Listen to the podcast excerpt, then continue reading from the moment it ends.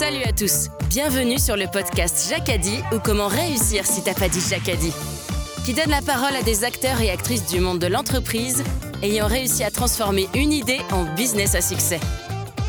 Bonjour, moi c'est Cyril Marie, je suis entrepreneur depuis une vingtaine d'années dans la communication digitale et je dirige Inspire Studio, cofondateur de la French Tech en région Rhône-Alpes. Je suis passionné par les belles histoires d'entrepreneurs. Salut, je suis Gérald Debeau. J'ai passé les 30 dernières années dans de belles entreprises à l'international.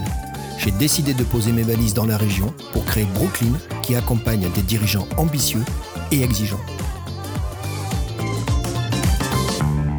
Cyril et Gérald, à travers leur passion pour le monde de l'entreprise, ont créé les podcasts Jacadi pour vous partager des histoires d'aventurières et d'aventuriers inspirants de l'entrepreneuriat. Positif, pragmatique et surtout persuasif.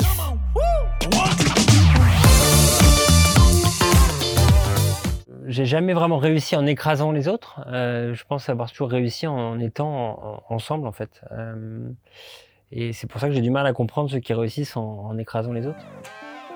Bonjour à tous et bienvenue dans un nouvel épisode des podcasts Jacadi. Aujourd'hui avec Gérald, nous avons le plaisir d'accueillir Thibaut Cellier, le CIO fondateur des sociétés Solike et Sorum. Gérald, à toi la parole. Salut Thibaut.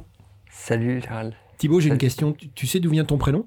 Euh, non, je ne sais pas. Thibaut, euh, ton prénom Thibaut, c'est un terme germanique qui est composé de Tud et de Balt. Tud signifie peuple et Balt signifie audacieux. La Saint-Thibaut, c'est, toujours le 8 juillet? Tout à fait, tout à fait, toujours. Bon Thibaut, t'étais, comment quand t'étais gamin toi? Que- Quelle enfance t'as eu? Quel caractère tu avais? Euh, je, je pense que j'étais un, un enfant, enfin, dans mes souvenirs, hein, très très très calme, euh, assez assez posé. J'ai pas fait trop de trop de bêtises. Je pense que j'ai pas donné trop de fil à retordre à mes parents. Euh, et euh, mais j'avais toujours euh, des des projets euh, plein la tête. Et euh, et, et du coup, je me suis, ouais, j'ai une enfance assez aimante avec une, une super famille. Et puis et puis quelques phases où j'ai souvenir de, de m'être bien marré avec avec mes frères, enfin mes sœurs pardon, euh, et, et mes parents et mes cousins dans des dans des super vacances ou super week-ends. On me dit de toi que t'étais plutôt du type actif? T'as eu euh, pas mal de sport. Tu étais tennis. Tu, as- tu as fait du foot. J'ai appris que tu joues toujours au foot. Et j'ai appris que tu jouais encore au foot avec les douaniers suisses. Ça doit être énorme ça. Exactement. Alors je joue au foot, juste avant cette phase actuelle du Covid, mais ouais tous les mardis avec les douaniers euh, suisses. Euh, et j'ai joué au foot depuis depuis tout petit. On avait même monté un club qui s'appelait l'US Troquet à l'époque.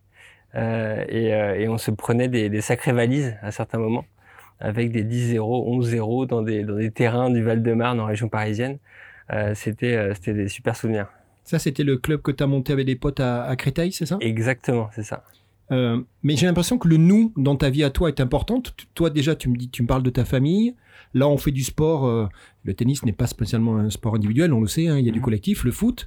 Et puis, tu as une, une partie également scoutisme. Et, ça aussi, ça a dû. euh, hein, le scoutisme, on sort un peu de sa timidité, on s'ouvre aux autres, on participe. J'imagine que ça a un peu euh, généré certaines, certains traits de caractère aujourd'hui que tu as encore? Oui, clairement, le, le scoutisme, c'est enfin, les notions de partage, d'être ensemble, de, euh, de se débrouiller ensemble dans un, dans un lieu que l'on connaît pas, de monter une tente, de, et puis et puis pour un petit garçon, être toujours dehors, construire ses, euh, ses son arc, euh, sa tente, ses, sa table, euh, tout ça, c'est c'est c'est des, des rêves de gamin. Et, et en même temps, on le partageait toujours à plusieurs. Et en effet, en effet, j'ai toujours adoré le tennis parce que parce qu'on peut se euh, se perfectionner euh, continuellement, mais j'ai toujours aussi adoré le foot parce qu'en effet, il y a le côté euh, être en équipe, y arriver en équipe, côté troisième mi-temps aussi. Euh, et, euh, et ouais, je me souviens de de- d'y aller avec grand plaisir parce qu'on était on était entre potes, euh, même quand quand il y avait des dimanches pluvieux et que je devais écourter les repas de famille, euh, j'allais toujours dans ces dans ces moments de partage avec grand plaisir. Tu te rappelles du job que tu voulais faire quand tu étais petit? Alors, visiblement, il y en avait deux. Hein, tu n'avais pas encore choisi à l'époque. Alors je pense que j'étais très petit, mais je crois qu'il y avait garagiste et pompier, je crois. C'est ça, exactement. Donc il y avait un côté garagiste, mais un peu antiquaire parce que tu étais un fan, visiblement à l'époque, des vieilles voitures. Donc tu voulais faire garagiste, mais que de vieilles voitures, hein, Mhm. c'était clair. Et puis il y avait ce côté pompier où, où, visiblement en CM2, arrives à, tu fais un exposé, et puis du coup tu appelles carrément le, le, le, le, le patron de la caserne, ou tu prends un rendez-vous, tu étais quand même assez, assez dégourdi. Ouais, ben ça c'est, je pense que en effet le terme dégourdi, ça, enfin moi j'ai toujours appelé ça un peu débrouillard, mais en tous les cas, euh, euh, j'aimerais que mes, euh, j'aimerais que mes enfants, euh, si c'est une, des- valeurs que je veux leur inculquer aujourd'hui, c'est c'est de se débrouiller en n'importe quelle situation, d'essayer d'ouvrir des, des portes fermées. Et en effet, euh, c'était, euh, ma mère me rappelle souvent euh, d'avoir euh, d'avoir tenté ma chance à un moment donné. Euh, J'adorais les pompiers, je les ai appelés et finalement ils m'ont accueilli et fait visiter toute la caserne euh, juste avec ma mère et moi. Et c'était un, ouais, un grand moment de, de mon enfance. Ouais. Alors moi j'ai le mot dégourdi en tête, mais il y avait un côté aussi téméraire. Mhm. Et puis un petit peu vendeur. Alors je te rappelle une anecdote qui, euh, j'imagine, va te rappeler. Tu es, en train de bricoler avec ton père. Euh, malheureusement, tu chutes de l'escabeau. Tes parents sont assez inquiets parce que tu te prends une bonne pelle. Ils t'amènent à l'hôpital. Et puis en fait, l'hôpital, tu n'étais pas obligé d'y rester. Et c'est toi qui as décidé d'y rester parce que tu te trouvais vachement bien avec les copains. Vous aviez une chambre à... Tu es resté trois jours à l'hôpital. Et quand tu es sorti de l'hôpital, tu as fait la promotion de l'hôpital avec tes copains d'école. c'est énorme ça, non? Tu avais déjà ce côté un peu euh, suivez-moi, on, on y va? Ouais, bah écoute, euh, alors c'est vrai que c'est des phases que ma mère s'en rappelle plus que moi, mais euh, mais euh, oui, oui, j'ai le souvenir de de cette chute. Euh, je m'étais aussi coupé un doigt euh, quand j'étais petit, donc c'était peut-être à ces moments-là où j'en ai fait voir des vertes et des pas mûres à mes parents. Mais euh, mais oui, le côté côté, je pense toujours. Euh, euh, essayer de d'avoir un cercle fermé de personnes en fait euh, à qui je fais confiance, en qui je fais confiance et, euh, et à qui je vais justement essayer de partager mes, mes bonnes expériences et euh, J'aimerais que tu me parles de quelqu'un. Tu peux me dire qui était Aurélie Le Breton, s'il te plaît? Euh, très bonne euh, transition. On sent que là il y a y a plus mes parents derrière, mais il y a mon, mon ami d'enfance Fabrice. Euh, c'était euh, c'était la nana au, au collège, euh, bah, clairement inaccessible, qui avait à l'époque les vous savez les, les grosses chaussures là, avec une semelle compensée monstrueuse. euh, Je sais plus comment on appelle ça. Euh, et, euh, et donc c'était en effet la nana qui, qui boxait dans une autre catégorie, sachant que nous on avait souvent beaucoup de boutons et pas mal de, de bagues. Euh, et donc c'était un peu le fantasme des, des garçons de, du collège à ce moment-là. Alors je te trouve bien humble parce que c'était la nana, c'était la, moi on m'a dit que c'était à l'époque la plus belle. Et en fait, tu as réussi à danser avec elle parce que tu organises une boum, c'est ça, dans le garage Ouais. de tes parents, avec la boule à facettes. Et, et- et- et visiblement, tu, tu prends le risque de, de l'inviter, où tous tes copains sont en train de se foutre de toi dans leur dos en disant il va s'en prendre une, et pas du tout, la fille elle accepte, et en fait tu danses avec elle. Bah, c'était le seul choix que j'avais, c'était de l'inviter à la maison pour, pour qu'elle puisse danser avec moi, sinon j'aurais peut-être pas voulu. Mais euh, non, mais en effet, euh, en effet, j'organisais des booms à la maison et, euh, et ouais, c'était des grands moments. Mes parents me laissaient faire ça. Il y avait une espèce de grand, grand garage à un endroit et on mettait la musique. il y avait même un des, un des responsables du collège qui était venu à ma boom. Donc, euh, donc je pense qu'en effet, il y a toujours eu un peu peut-être ce côté euh, fédérateur, en tous les cas, essayer de, euh, d'organiser des, bah, d'être ensemble, quoi, tout simplement.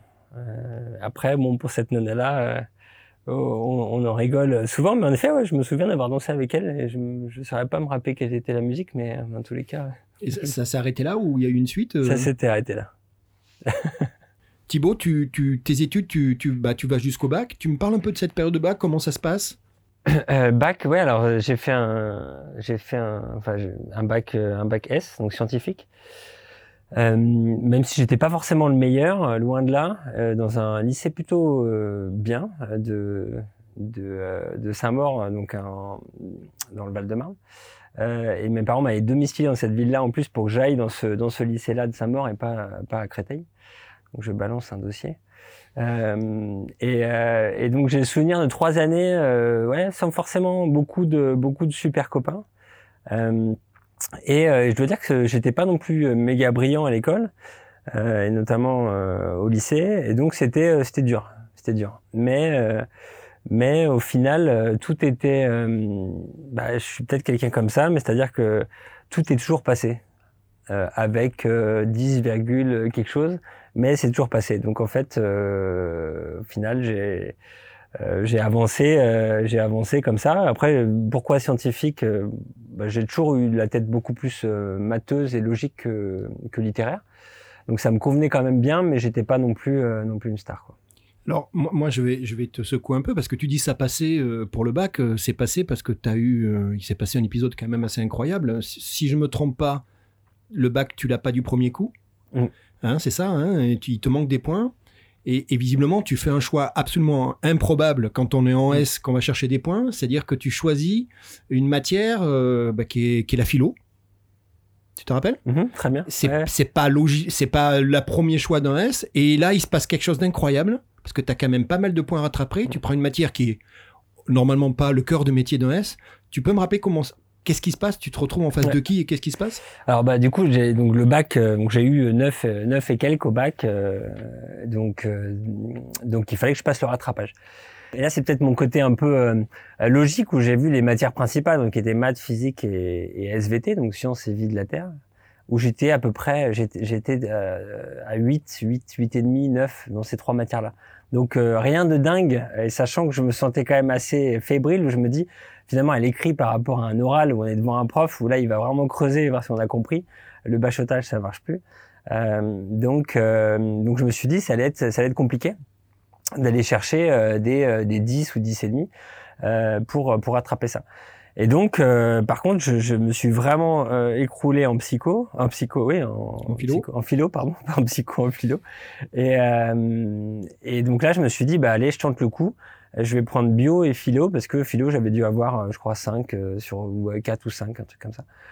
Et donc je dis ça à mes parents euh, ils me disent non non mais attends c'est pas bien fais pas ça ils ont appelé ma sœur qui m'a appelé après pour me persuader de pas de pas prendre philo et, euh, et finalement euh, ouais c'était un des premiers gros coups de bluff qui a marché dans ma vie euh, finalement je, je dur comme fer je me suis dit je prends philo même si j'avais vraiment euh, pas vraiment écouté toute l'année D'ailleurs, le prof était, euh, était, enfin, c'était un peu une des, des bêtises que j'ai fait étant petit, mais c'était pas très sympa. Mais il était malvoyant et j'étais au fond de la classe à rien faire de toute l'année.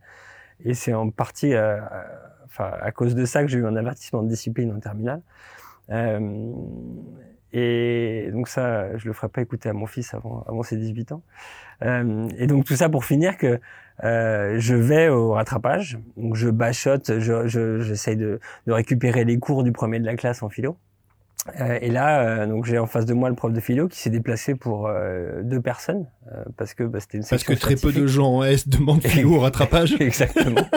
et donc là, il me dit, bah alors, vous avez besoin de combien? Donc je lui dis, bah 12. Et euh, il me dit, bon, ok, on va commencer à discuter. Et, euh, et on a discuté et il voulait qu'à la fin, je lui sorte le terme de liberté sur un cas particulier dont je me rappelle pas vraiment très bien. Il m'a dit, bon, bah parfait. Et finalement, j'ai eu mes 12 euh, en philo. Et heureusement, parce que à côté, en SVT, j'avais pas réussi à avoir de points supplémentaires. Donc, j'ai eu mon bac grâce à la philo. Donc, tu as ton bac. Ouais. Tu as été pragmatique, qui est Mhm. une des valeurs euh, de Jacques Addy, tu te rappelles. Tu as été aussi persuasif finalement. Mhm. Et puis du coup, tu, tu te retrouves après dans un... Tu fais un bachelor en marketing et communication juridique, c'est ça? C'est quoi? C'est l'ICD C'est ça. Euh, On est quoi là? Début des années 2000, je crois Euh, ouais, euh, bac en 2000, de 2000, 2001, ouais, c'est ça. ICD jusqu'en 2003. Alors, bien, et euh, t'as- t'as un événement intéressant, là, tu, fais, tu fais six mois euh, à Dublin? Six mois à Dublin, euh, donc c'était deux ans d'école à Paris, un an et demi à Paris, euh, et puis euh, et puis après six mois à Dublin.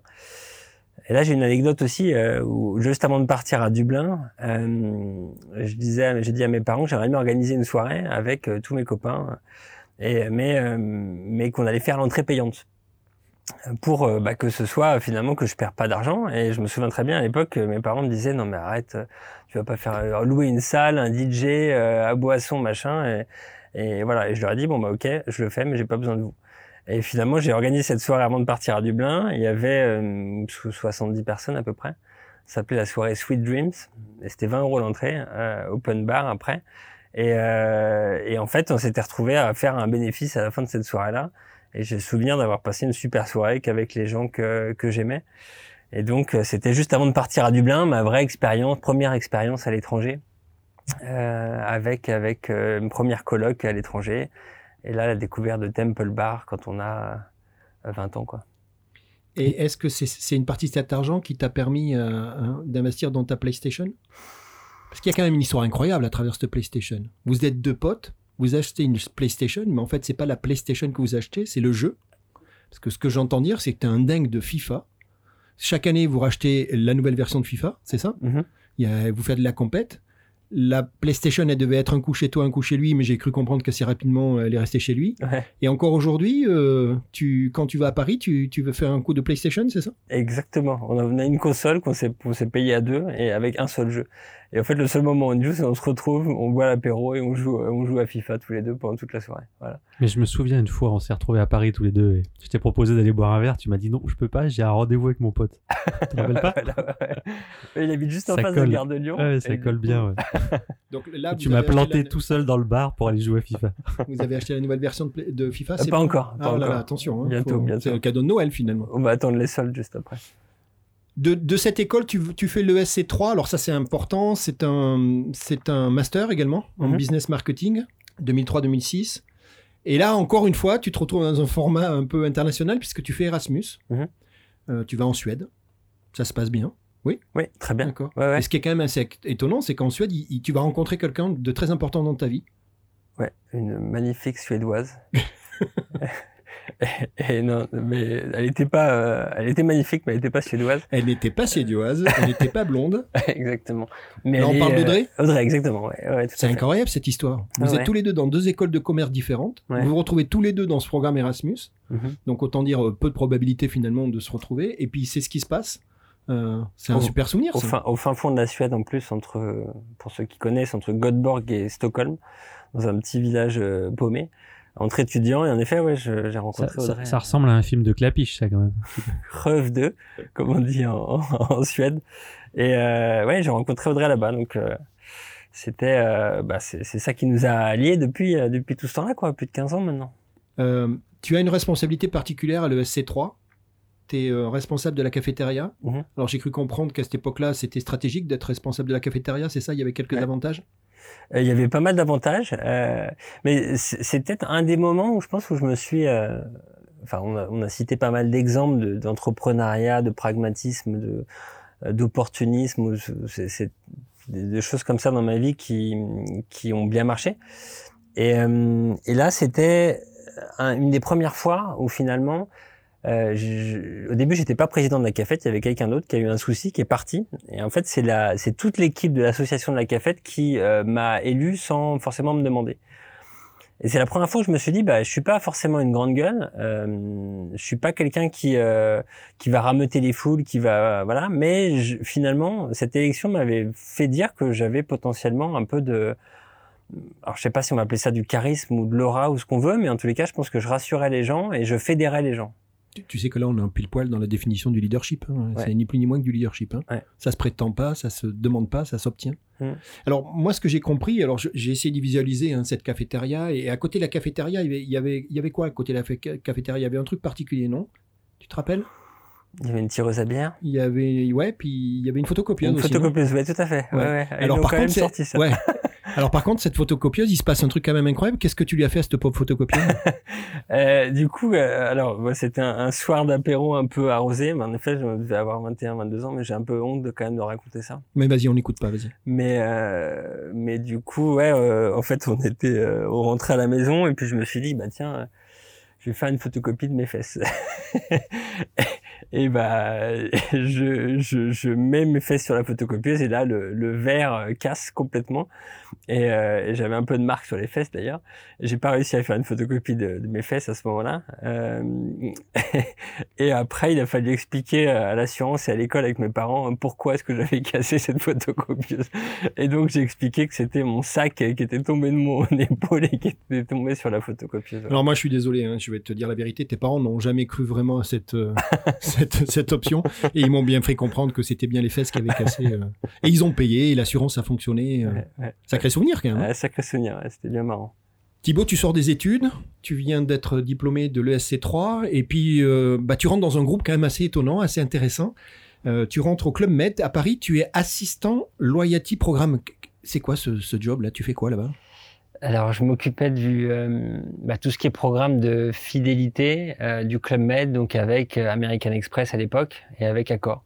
Donc, on faisait des, on- des emailing aller aux, aux clients de ces bases-là et on essayait de, de leur apporter de la, de la valeur par rapport à leur programme de fidélité. C'était un stage de six mois à Paris. Oui, alors du coup, ce stage se passe bien et au, combien? Puisque finalement, au bout de ce stage, c'est toi qui proposes quasiment au Club Med de, continuer l'aventure, mais tu as, envie de bouger, c'est ça? Tu as envie d'aller voir ailleurs? Bah, C'est ça, et donc les, six mois se passent correctement, même si... Euh, euh, enfin, même si, euh, je, avec le recul, hein, je, me rappelle d'avoir fait des siestes dans les toilettes. Donc, ça veut dire que j'étais pas non plus hyper occupé tout le temps, comme beaucoup de stagiaires. Euh, et, et, à la fin, je me dis, bah, c'est le moment de. Enfin, j'avais ce besoin de bouger. Pour moi, c'était c'était euh, c'était ancré. Et donc, euh, à la fin de mon stage, j'envoie un mail à tous les directeurs de pays. Euh, du Club Med aux quatre coins du monde, en leur disant bah, Salut, je m'appelle Thibaut, je viens de faire mon stage à Paris, euh, je cherche maintenant un boulot. Donc, est-ce que vous avez quelque chose pour moi? Et, euh, et, donc, le responsable de la zone Asie-Pacifique m'appelle euh, après, finalement, c'est rencardé un peu sur moi en me disant, mais écoute, j'ai pas un stage, mais j'ai pas un boulot, pardon, mais j'ai un stage à te proposer. Et, euh, donc, par contre, il faudra une convention de stage. Donc là, je me suis dit, bah tiens, c'est l'opportunité de mes rêves. Euh, je suis allé me payer une, fausse inscription à une école pour obtenir une convention de stage. Euh, j'ai payé mon billet d'avion pour aller à Singapour. Euh, pour faire un stage, payer des clopinettes. Euh, et, euh, et, à mon arrivée, il y avait même une convention dans un club med en Malaisie. Et là, je suis arrivé à cet endroit-là et là, je me suis dit, waouh, c'était absolument extraordinaire euh, d'avoir réussi à obtenir ce stage à l'autre bout du monde. Euh, et c'est là où j'avais dit à ma femme, Audrey, bah, écoute, euh, je, je, moi, il faut que je parte. Donc égoïstement, je dois y aller. J'espère qu'on se retrouvera. Et, et, après, bon, j'ai eu de la chance qu'elle qu'elle me rejoigne six mois après. Alors, ton épouse en a de, bons souvenirs encore aujourd'hui parce qu'elle dit, et je pense qu'on va tous le comprendre facilement, qu'il y a aussi des avantages à être dans ce milieu-là. Puis tu vas avoir une autre euh, euh, expérience professionnelle dans, le milieu, puisqu'en fait, elle dit, bah, moi je l'ai rejoint, on a fait des voyages incroyables. Tu confirmes? Ouais, complètement. Donc j'imagine tu t'es servi comme nous tous de Singapour comme étant la plateforme pour après euh, découvrir l'Asie. C'est ça. Et puis moi j'aimerais bien que tu me parles de, de Ringa en Chine. Mm-hmm où là, paraît-il, vous vous trouvez dans un endroit euh, juste magnifique. C'est, on est à la frontière du Tibet c'est ça. Bah, après mon expérience de, donc deux ans, un an et demi au Club Med à Singapour, bah, j'ai, je suis allé chez Banyan Tree, qui est une, une boîte, euh, une boîte euh, bah, singapourienne. Ils ont une trentaine d'hôtels avec que des villas, principalement en Asie. Et, euh, et, donc en effet, on a fait des voyages absolument extraordinaires, aussi bien euh, aux Maldives que que dans toute l'Asie du Sud-Est, où finalement euh, là-bas à Singapour, on dit bah, tu fais quoi ce week-end? Et les réponses c'est bah, je vais à Phuket, je vais à Bali et, tout ça. Euh, il y a un des voyages qu'on a fait qui était justement euh, bah, en Chine, donc près de près de la frontière tibétaine.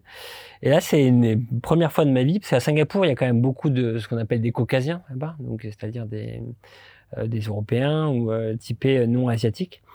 Euh, et, et, on se sent, il y a toujours l'anglais aussi qui nous raccroche. alors que en Chine, quand on est paumé dans ces coins-là, on, on, se sent vraiment pour le coup dépaysé parce qu'il y a personne ne parle un mot d'anglais et qu'il n'y a pas d'anglais écrit sur les murs. donc là, on se retrouve dans un dans une vieille lodge, enfin une vieille luxueuse parce que c'était de l'hôtellerie 5 étoiles haut de gamme, euh, lodge euh, en plein milieu des montagnes du, du, Yunnan, ce qu'on appelle, c'est la région euh, chinoise. Et, c'est vrai que là, on se dit qu'on vit des moments absolument extraordinaires, et surtout quand, quand on paye quasiment rien. Quand, quand, tu voyages pas à Singapour, il y, y, avait ce, ce, rituel du samedi, c'est ça? C'est le foot, c'est les, les, potes? C'est les potes, c'est les expats, beaucoup. C'est la température? Ouais, c'est 30, 30 euh, degrés toute l'année, taux d'humidité à, plus de 80%. Et euh, ouais, et que des, que des gens hyper ouverts. Euh, qui sont, enfin, j'ai rarement vu de gens fermés avec qui on s'entendait pas à Singapour, parce que les gens qui sont là-bas, ils sont, ils ont cette ouverture, ils sont partis, et, euh, et forcément, euh, ça veut dire que, bah, qu'en général, il, ça matche bien. Et donc, on va jouer tous les samedis à 13h en plein cagnard au foot sur sur des terrains plus ou moins bons d'ailleurs. Euh, mais ouais, des super souvenirs aussi d'entre potes et super souvenirs de foot à, Singapour. Alors j'ai cru comprendre que quand vous n'êtes pas sur le terrain de foot, euh, il y a un autre endroit qui est important à Singapour où vous vous retrouvez. C'est ça, il y a une sorte de bar improbable. Ouais, ouais, Tu me parles un peu de ce bar où visiblement c'était un petit peu votre QG C'était un bar euh, vraiment miteux qui s'appelait l'Excelsior.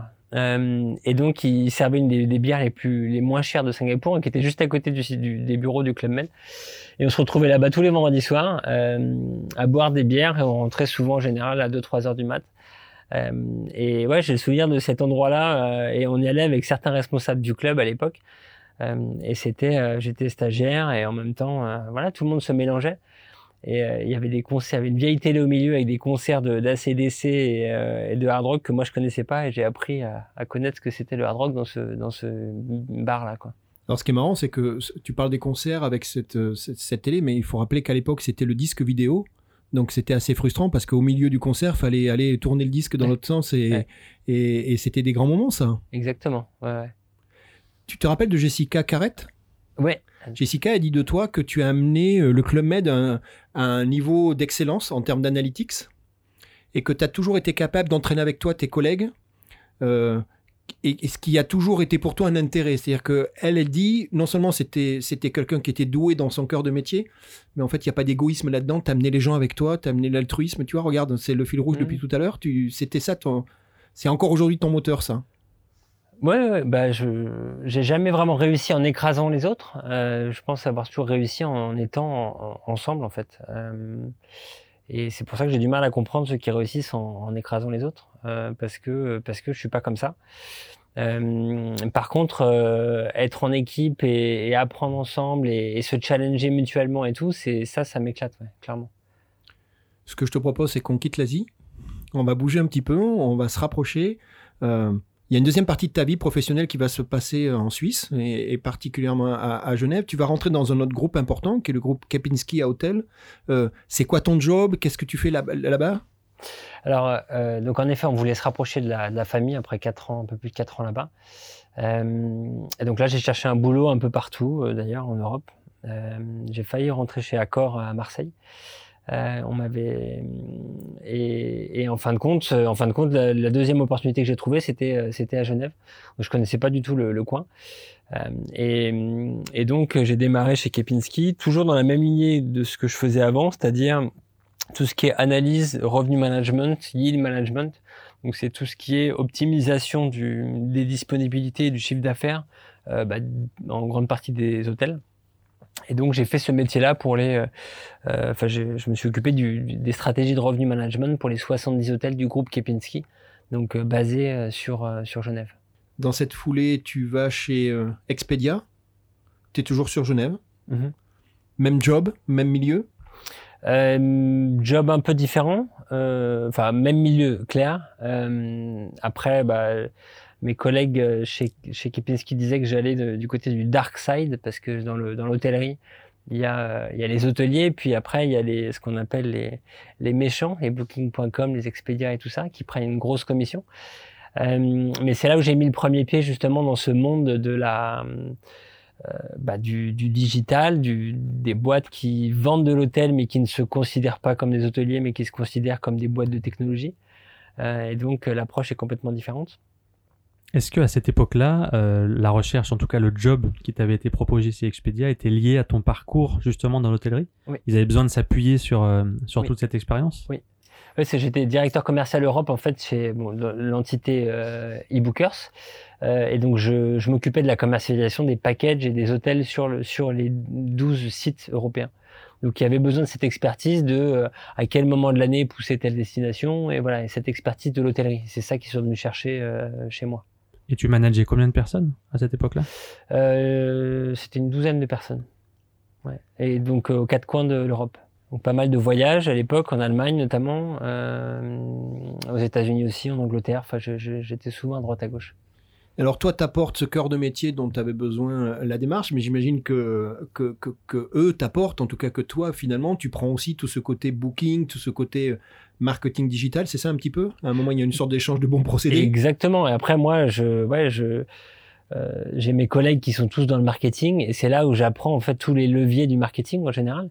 Euh, et donc euh, tout ce qui est comment acquérir un nouveau client, comment le, le, faire dépenser, dans quel euh, dans quel euh, canal de conversion le, mettre. Euh, j'ai appris, j'ai appris bah, qu'est-ce que le référencement naturel, qu'est-ce que le référencement payant et, et tous les rouages aujourd'hui qui permettent de, de garantir le succès d'un site web. Thibaut, tu nous parlais il y a deux minutes de la découverte lors de ce, ce, ce job du SEO, du SIA, donc du marketing digital. Tu étais vraiment expert métier, j'ai envie de dire. Mm-hmm core, business, sur euh, la discipline en elle-même, et le marketing est arrivé après. Est-ce qu'à ce, est ce moment-là euh, a commencé à naître dans ta tête euh, cette idée d'entrepreneuriat? Et qu'est-ce que ça t'a amené après? Est-ce que tu peux nous parler aussi de Sorum, qui arrive dans la, dans la continuité en 2012 alors je pense la graine entrepreneuriale, elle est arrivée, je pense l'avoir toujours eue. Euh, et ça commençait déjà dans la salle que tu avais louée, où tu avais fait des bénéfices, Exactement, exactement. Et puis après, bah, j'ai fait mon master en spécialisation entrepreneuriale, donc je pense l'avoir toujours eu. Après, bah, quand je suis parti à Singapour, j'ai fait quand même des, des petites expériences. Euh, j'avais acheté un petit boîtier euh, où on pouvait mettre deux cartes SIM pour, pour faire de l'envoi de SMS à des clients de, de restaurants là-bas. Donc j'avais appelé ça SMS Deals. Euh, et voilà, c'était mes tout petits projets au début qui ont, qui ont toujours vivoté sans grand chose. Euh, mais euh, donc voilà, j'ai toujours eu ça dans la tête. Par contre, euh, quand j'étais chez, chez Kepinski, euh, là j'ai senti la vraie opportunité de, de, de lancer un site de réservation d'hôtel en journée. parce que bah, quand j'étais chez Kepinski, justement, on, avait listé toutes les toutes les, ce qu'on dit en anglais, euh, euh, money that we leave on the table, c'est-à-dire à, tous les endroits où on a laissé de l'argent sur la table. Donc, euh, et on avait, on s'était dit, bah alors, est-ce qu'on peut faire du, du, du, pricing sur les spas? Est-ce que sur les mini bars, il y a peut-être quelque chose à faire avec mm-hmm. euh, avec mettre davantage de choses dans le mini bar et tout ça? On avait listé tout ça. Et en fait, un des éléments qui avait un potentiel de, de, de chiffre d'affaires supplémentaire, c'était finalement ces chambres qui étaient libres la journée. Et euh, donc j'avais vu cet avantage business et en me disant bah aujourd'hui personne ne fait ça. Et donc c'est pour ça que j'ai décidé en 2012 de, bah, de me lancer dans cette aventure-là avec deux associés. Euh, et on a le soir et le week-end, on bossait sur euh, sur Showroom euh, à faire à faire des, des, rentrées des premiers hôtels, trouver un système de réservation et puis et puis j'avais mon téléphone qui vibrait à chacune des premières réservations. C'était c'était un, un, super super souvenir quoi. Et ça a commencé, donc tu dis, euh, avec des outils un peu basiques Ouais. Euh, du bricolage un petit peu? Ça a commencé avec du bricolage, ouais. Ok. Et après, le, le, le marché était réparti comment? Il y avait déjà des opérateurs, des concurrents sur ce périmètre-là? Il y avait des tout petits concurrents qui démarraient. Mais moi, j'étais encore en poste chez Kepinski. Et donc, euh, l'anecdote à ce moment-là, c'est que je m'étais créé un pseudo. Et donc, j'appelais mes clients avec un pseudo. Donc, je m'appelais Thomas Solaire. Euh, et donc, euh, donc, bah, j'avais, euh, voilà, sur mes signatures de mail, c'était Thomas Solaire. Quand j'allais à des salons, parfois, je, retournais ma carte en disant, bah voilà, c'est Showroom, c'est Thomas Solaire, et j'allais voir des gens comme Thomas Solaire, parce que j'étais chez Kepinski et c'était potentiellement concurrent. Et après, j'ai fait la même chose quand j'étais chez, chez Expedia d'ailleurs. Donc, j'ai toujours eu ce business là en parallèle, sans jamais piocher dans les données sensibles des boîtes dans lesquelles j'étais, mais par contre, j'ai développé mon business en parallèle.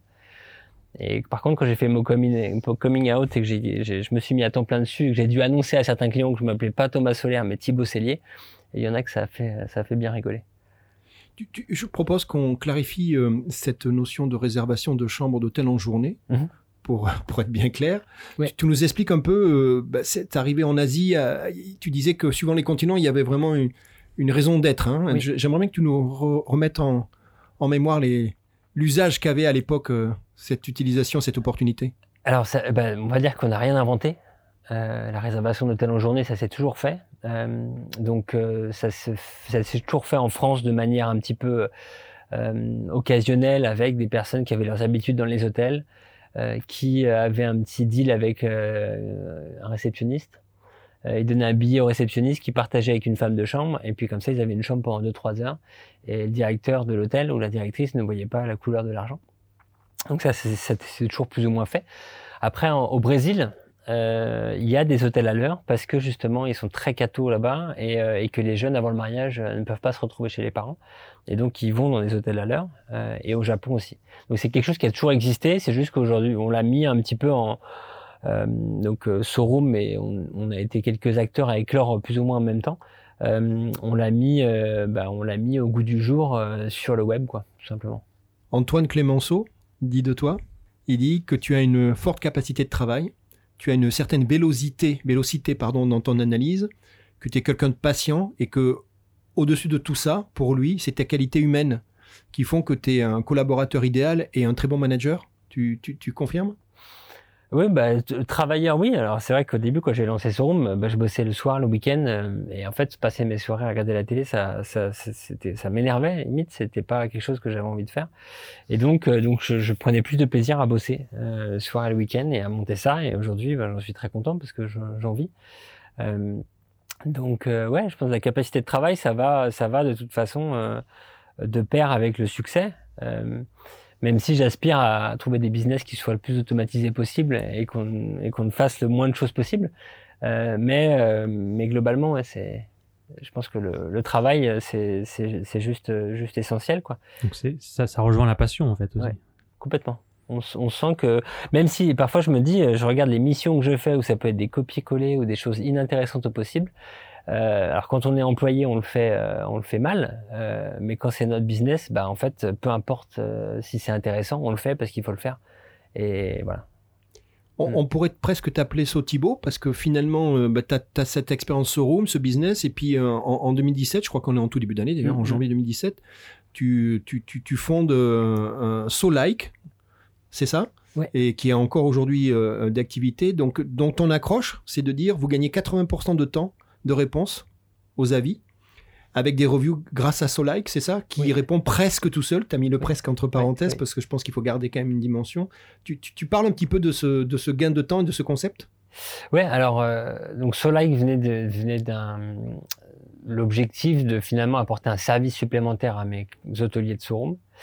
Euh, et avec la vraie douleur que les hôteliers avaient de répondre à leurs avis clients. répondre à un avis, c'est long, euh, c'est pas euh, la mission la plus intéressante d'un hôtelier ou d'un restaurateur. Et on peut même, euh, on peut même voir que ça peut être destructeur pour pour les personnes qui vont y répondre de manière trop agressive ou, en tous les cas pas de manière adaptée. Et donc, donc jusqu'à maintenant, on répondait aux avis avec mon équipe de community manager, donc sur cette activité-là, manuellement à la place des hôteliers et des restaurateurs. Euh, et, depuis euh, depuis maintenant un an, on bosse sur un sur un projet qui est un projet d'une intelligence artificielle qui va euh, bah, prémâcher des réponses pour faire gagner du temps aux hôteliers et restaurateurs dans un premier temps, et plus tard dans d'autres secteurs, euh, sur sur la réponse aux avis clients avec donc un, outil qui qui analyse l'avis et qui suggère une réponse. et donc ça, c'est un outil qui va sortir dans les dans les prochains jours qui est un outil donc qui travaille aussi bien sur les commentaires positifs ou négatifs. C'est-à-dire l'intelligence artificielle euh, retravaille et restructure la réponse. Exactement. Donc ça veut dire que l'intelligence artificielle va découper la vie en sentiments, euh, apporter un score à chaque sentiment et après identifier quels sont les trois sentiments les plus importants. Donc euh, imaginons la literie était très négative, l'accueil était hyper positif et le petit déjeuner était, était plutôt bien.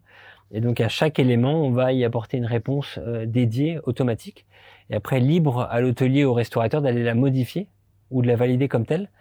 Euh, parce qu'on part du principe qu'à partir de repartir d'une réponse qui est prémâchée, on gagne du temps par rapport à partir d'une feuille blanche pour chaque réponse. Et comment s'appelle ce projet?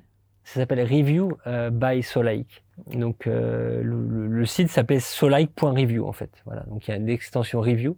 Et donc l'agence Solike c'est solike.eu et on a cette, cet outil qui dans le jargon est un SaaS, euh, software as a service, qui, qui s'appelle solike.review. Tu te bases sur des analyses, je pense qu'il y a des études, tu dis aujourd'hui de faire correctement euh, cette, cette réponse aux avis qualitatifs, euh, on constate une progression de conversion. Tu parles de quasiment plus 30%. C'est un enjeu quand même finalement phénoménal aujourd'hui. Ah oui, clairement, clairement. c'est une étude de Uberall euh, qui, œuvre dans les, centres commerciaux. Euh, ils, ont, analysé euh, des, des milliers et des milliers de points de vente en comparant les établissements qui répondent à leurs avis et les établissements qui ne répondent pas à leurs avis. Et, euh, et, donc cette étude a ressorti justement qu'il y avait 30% de, conversion, en tous les cas de contact en plus de clients vers les entreprises qui répondaient à leurs avis. Donc c'est-à-dire aussi bien des appels que des demandes d'itinéraires par rapport aux entreprises qui ne répondaient pas. Donc euh, on va dire que le, le, taux de réponse a une incidence très importante sur le chiffre d'affaires et la qualité de la réponse a également une incidence importante sur le chiffre d'affaires. Thibaut, il y a Anna Kavelman qui te décrit avec trois mots motivé, team player, donc on revient avec le nous dont on parlait tout à l'heure, et open-minded. Ça te caractérise plutôt bien? Oui, ouais, je pense. Euh... Bah, team player, euh, oui, encore une fois, je pense qu'en effet, on y revient parce que pour moi, travailler en équipe, c'est c'est important. C'est pour ça qu'en plus la, la, la, la, situation actuelle fait que le travail d'équipe est moins facile qu'avant. Donc il y a des parfois je peux me sentir un peu frustré aussi de faire beaucoup de choses à distance ou d'avoir cette impression d'être un peu un solitaire à certains moments. Mais je pense que tous les travailleurs ont cette sensation-là. Donc euh, donc ça me coûte aussi, mais euh, mais en effet donc vivement qu'on retrouve euh, tout ce tout, tout, le travail d'équipe qu'on puisse avoir et, et, bah, clairement quand on fait des brainstorms, quand on est en équipe, il y a des idées qui, qui, qui, viennent et je me nourris tellement des autres à chaque fois, à chaque discussion, je, je pense à autre chose, euh, je pense à un autre projet et j'ai besoin de ça pour, pour construire mes business et continuer à avancer. Alors Thibaut, est-ce qu'on peut parler deux minutes du réseau entreprendre? C'est là qu'on s'est rencontrés, il me semble, et on était tous les deux euh, en stage de coaching, il me semble. On mmh. avait une session d'une journée pour apprendre à, à, coacher, en tout cas pour se perfectionner mmh. sur euh, les, les, pratiques et, et l'encadrement bienveillant euh, que le réseau apporte aux entrepreneurs. Est-ce que tu peux nous en parler un petit peu? Et après, ça nous amène éventuellement aussi à cette perspective que tu mets en, en place aujourd'hui sur l'accompagnement en marketing des entreprises Ouais, bah écoute, le, le, réseau entreprendre, ça a été bah, quand j'ai quitté euh, sur Genève euh, mon job chez Expedia, que je me suis lancé euh, à, à, temps plein sur sur Sorum et sur Solike, bah, je me suis dit, bah, en fait, j'ai aucun réseau en, en France. tout mon réseau, c'est dans l'hôtellerie, c'est à Genève, mais c'est à l'international. Et dans ces business-là, à court terme, en tous les cas, ça allait pas m'aider. Et donc, donc, je me suis inscrit au réseau entreprendre à Annecy. Et euh, donc c'est là en effet on s'est rencontrés et la preuve en est que voilà ça euh, ça ça porte ses fruits. Euh, au début c'est toujours un peu dans ces réseaux-là c'est toujours un peu on, on a toujours d'autres choses à faire donc on y va un peu à reculons et puis finalement quand on est euh, euh dans les sessions, qu'on est là pour accompagner d'autres entrepreneurs ou pour euh, pour les écouter et tout ça, finalement on s'aperçoit qu'on se nourrit automatiquement de tout ça. Et donc c'était, enfin c'était, c'est toujours une, une très bonne expérience. Donc également Thibaut, tu interviens euh, plusieurs fois dans l'année sur une prestation de service euh, de formation pour certaines écoles. Euh, quel est l'objectif Créer des futurs entrepreneurs? Alors, chaque année, en effet, je, donne une petite semaine de cours dans deux, écoles. L'une, c'est l'école dans laquelle j'étais à Troyes, donc sur le revenu management. Et la deuxième, c'est en Haute-Savoie sur le marketing digital. Et euh, bah, deux semaines, euh, ces deux semaines-là, en fait, elles sont, euh, elles me permettent de sortir un peu la tête de, de l'eau, de mon business, et en fait, elles me permettent, elles me permettent de me reconnecter à la réalité des jeunes. Et, euh, et de voir à quel point c'est difficile aujourd'hui de, de, motiver les jeunes, de les intéresser à un sujet sur une, sur une, un laps de temps important, euh, de, de voir un peu quelles sont leurs réflexions, leur façon de consommer et, euh, je dois dire que ouais, c'est vraiment hyper intéressant pour moi euh, de, de, de, comprendre leur fonctionnement et de savoir qu'en fait l'enseignement traditionnel ne marche plus. Il faut continuellement les challenger, euh, proposer des, des, choses interactives et tout ça. Et, et, ça me permet moi de me nourrir de dans mes dans mes projets et surtout d'être d'être un peu plus à la page quoi parce que mine de rien les choses avancent vite aussi donc comprendre comment cette génération consomme c'est hyper important. C'est un savoir-faire croisé qui se transmet en fait. Exactement. Eux t'apportent euh, leur mode de consommation ouais. et tu, les tu leur enseignes euh, ouais. tes connaissances du marketing digital. Tout à fait. Très bien. Donnant, donnant. Exactement. Mais tu Exactement. vends quand même ta prestation. C'est dégueulasse. Exactement. Mais à la fin, je suis toujours euh, gagnant. Je, je, suis toujours gagnant, ça c'est vrai, mais eux aussi. Euh, non, mais à la fin, j'essaie toujours de, rapprocher ça un peu aussi à mon expérience et à leur, euh, en tous les cas, sur l'attitude à, à adopter. Euh, et donc là, récemment, j'ai fini un cours en leur disant, écoutez, votre prochain boulot, vu la situation actuelle, tout ça, oubliez ce qu'on vous a dit dans les écoles de, euh, à la sortie, c'est en moyenne 30K, 35K. ça c'est fini. Prenez le premier job que, qui vous plaît, même si c'est payé au SMIC ou pas grand chose. Prenez de l'expérience et, euh, et, quelques années après vous changerez et là ce sera ce sera autre chose. Mais j'ai vu trop de personnes faire la fine bouche et se retrouver euh, à un certain âge après sans vraiment valeur de valeur marchande sur le marché. C'est un très bon conseil. Merci mm. Thibault. Thibault, on arrive à un moment important de, de, de, de notre interview, de notre discussion, qui, qui s'appelle le coup de gueule. Donc, euh, euh je sais que tu en as un, je te vois me regarder. Allez, dis-nous tout, lâche-toi. C'est quoi ton coup de gueule aujourd'hui, Thibault Alors moi, ce qui, ce qui me gonfle par-dessus tout, c'est les personnes qui vont se plaindre de leur, de leur situation. Euh, et qui finalement euh, vont vont dire que ça va pas, euh, mais vont pas se donner les moyens d'arriver à ce que ça change. Et, euh, et, quand je suis parti à Singapour, c'est moi qui me suis créé cette destinée-là et, et nombre de personnes qui me disaient mais t'as as vraiment trop de chance de partir, euh, euh, c'est génial et tout, mais en fait dans tous ces gens-là, il n'y en aurait aucun qui aurait été capable de le faire. Euh, et sachant que c'était les premiers à se plaindre de leur situation, en général en région parisienne. Euh, et, et j'en ai encore aujourd'hui qui, qui y sont, qui se plaignent de la vie là-bas et, et qui n'en sortent pas. Et bah, pour moi, voilà, la vie est trop courte. Euh, comme j'ai près de 40 ans, près de la moitié de la vie, et à un moment donné, bah, il faut euh, il faut se donner les moyens d'y arriver. Si on se dit, bah, t'as, as trop de chance d'être entrepreneur et d'être, euh, d'être patron de ta boîte et tout ça, bah non, c'est pas de la chance. C'est, je, je me suis défoncé. Je, je bosse le soir et le week-end quand toi tu euh, tu regardes une série ou quoi que ce soit. Bah, je me crée ma destinée parce que au fond de moi, je flippe que euh, bah, je vais me retrouver à 50, 55 ans sans job, euh, avec un gros stress à la fin de ma vie. Alors je préfère prendre des choses en main et, et au contraire de, de, passer cette phase de ma vie, les prochaines années, de, de manière plus sereine, ou en tous les cas de pas avoir le, le ma destinée dans les mains de quelqu'un d'autre et parce que je l'ai connu finalement dans mes expériences professionnelles en tant que salarié, à deux moments, euh, il y a eu justement des plans de licenciement, des choses comme ça, et j'ai l'impression que voilà, ça, ça s'accélère. Euh, et je veux pas connaître ces situations-là euh, quand euh, quand j'aurai un âge où j'ai envie d'être tranquille et de profiter de la vie, quoi. Euh, donc pour moi, c'est coup de gueule un peu sur l'immobilisme. En tous les cas, à la limite qu'il y ait des gens qui soient faits pour l'entrepreneuriat ou ok, qu'il y ait des gens qui soient faits pour pour avoir des jobs euh, plus plus tranquilles, euh, c'est normal. Mais par contre, euh, ne pas aller se plaindre de sa situation, parce que finalement, on peut tous choisir la vie que l'on veut, quoi. Donc c'est ça le message, c'est-à-dire qu'on se crée ses propres opportunités, c'est ça C'est nous qui décidons? C'est ça. Je sais que tu es quelqu'un de très exigeant, hein, et d'abord pour toi-même mais, finalement, tu, l'es aussi vis-à-vis des autres. Donc, est-ce que c'est pas finalement cette approche de dire, eh, les gars, on, se bouge, on y va, et, si tu veux pas bouger, c'est pas grave, mais me dis pas que tu, vas bouger, c'est ça, c'est plus on en parle et moins, on le fait, c'est ce qu'on disait tout à l'heure. Exactement. Donc, dans ce cas-là, quand on veut pas bouger, on n'en parle pas. Euh, c'est plutôt ça. De, euh, ouais, donc, euh, enfin, globalement, c'est l'immobilisme ou c'est, ouais, c'est. Et encore une fois, je, je respecte complètement les gens qui ne veulent pas forcément entreprendre, et parce que, bah, parce que c'est hyper compliqué d'entreprendre, parce qu'il y a des jours on, on, se prend pour le roi du monde, des jours on se prend pour pour euh, pour euh, une petite crotte de rien du tout et euh, pour pour parler poliment quoi. Et donc c'est l'ascenseur émotionnel bien sûr, c'est pas facile. donc il y a des gens qui sont faits pour, des gens qui ne sont pas faits pour, mais par contre si on se plaint de sa situation, et eh ben dans ce cas-là, il faut faire en sorte que ça change. C'est un coup de gueule positif et constructif. Sinon on se plaint pas. Ouais. Thibaut, il y a quelque chose qui est important dans ta vie, c'est ce qu'on appelle le réseau mais j'ai l'impression que toi, tu en as une définition, bah, moi je dirais noble, c'est-à-dire que ce que je sais, c'est que pour toi, euh, c'est quelque chose que tu entretiens avec beaucoup de, bienveillance. Euh, on me dit que tu prends régulièrement euh, des nouvelles des gens, tu, essaies de faire, dans la mesure du possible, des rencontres.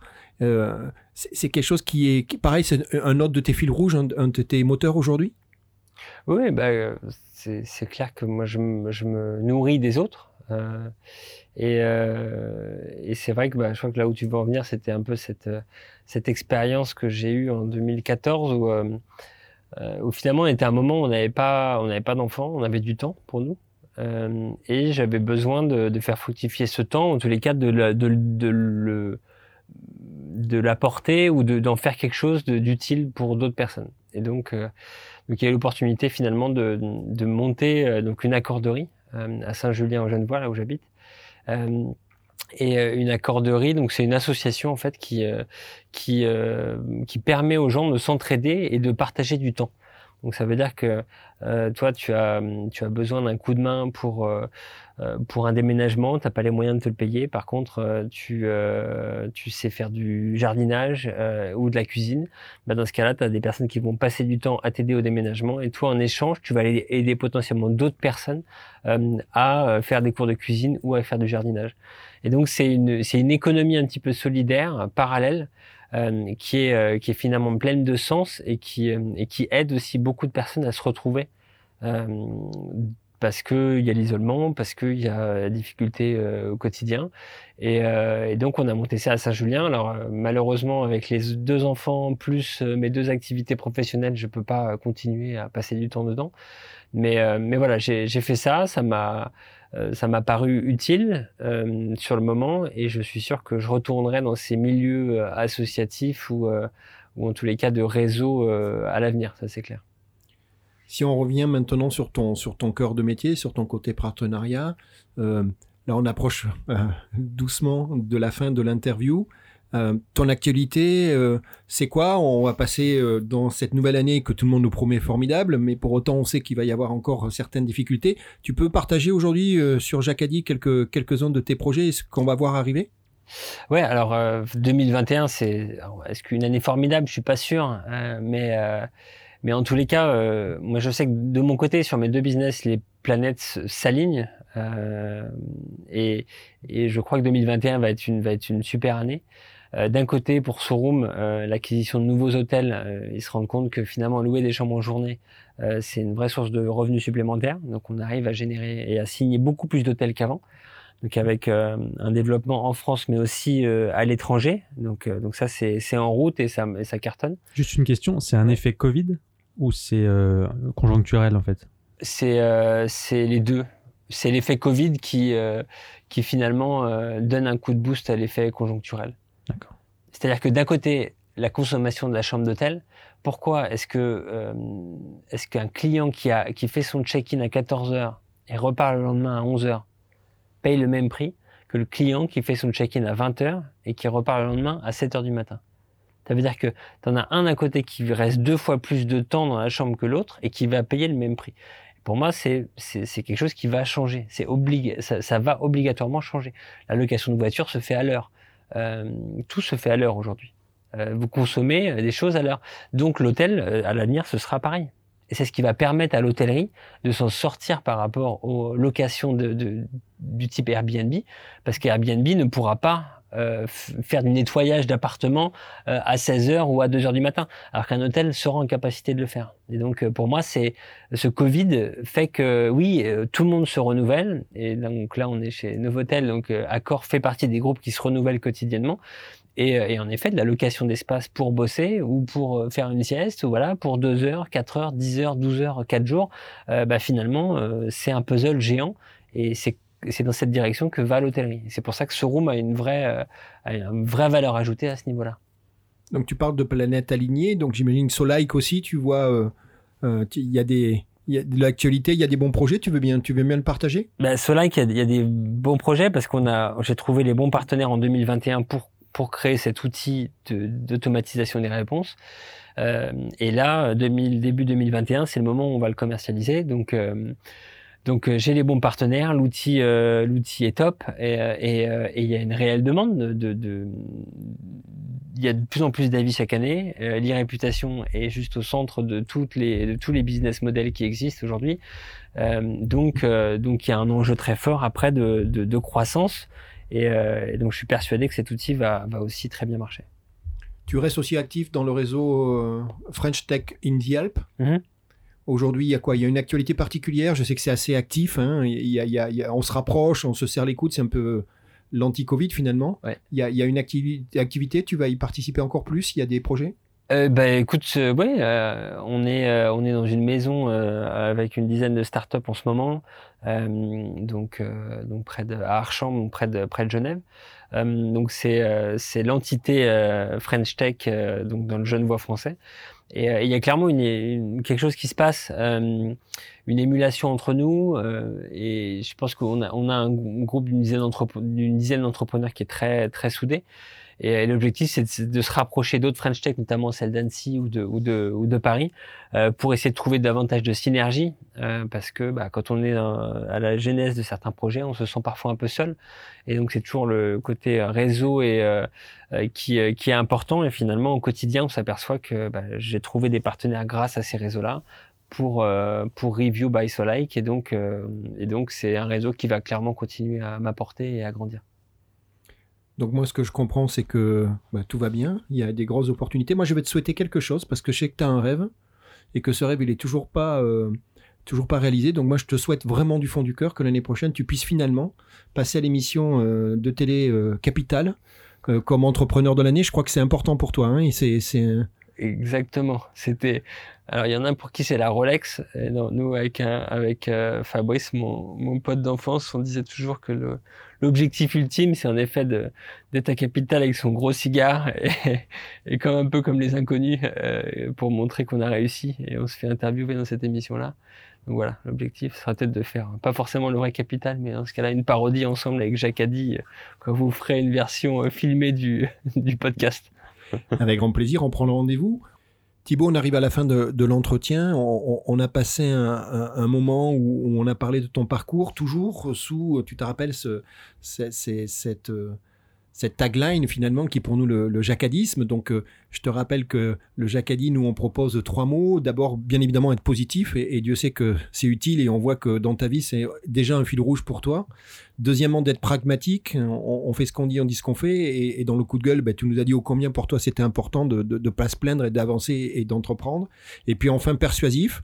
Et dans ta vie, tu nous l'as expliqué, il a fallu à des moments euh, persuader les gens pour, euh, pour comprendre tes choix.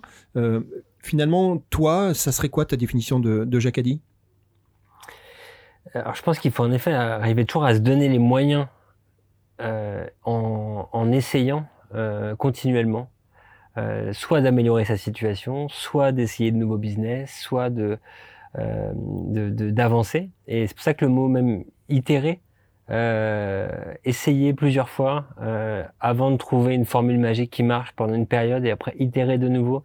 Euh, je pense que c'est aussi, euh, ça fait partie des, euh, pour moi, du jacadisme potentiellement aussi. le fait de d'essayer, de, et c'est toujours dans les dans les mêmes veines que bah, que d'être persuasif et, finalement de se donner à fond pour y arriver quoi. Donc voilà un peu ma, définition du jacadisme. Merci beaucoup. Merci Thibaut pour cet épisode de Jacadi. Merci pour ta présence, merci pour ta sincérité et, euh, ton discours. Euh, merci Gérald. Et on se retrouve très prochainement dans un nouvel épisode de Jacadi. Salut Thibaut. Ciao. Jacadi, suivez-nous et abonnez-vous bien sûr. On se retrouve bientôt pour une nouvelle partie. En attendant, soyez positifs, pragmatiques et persuasifs. Jacques a dit, inventez vos propres règles.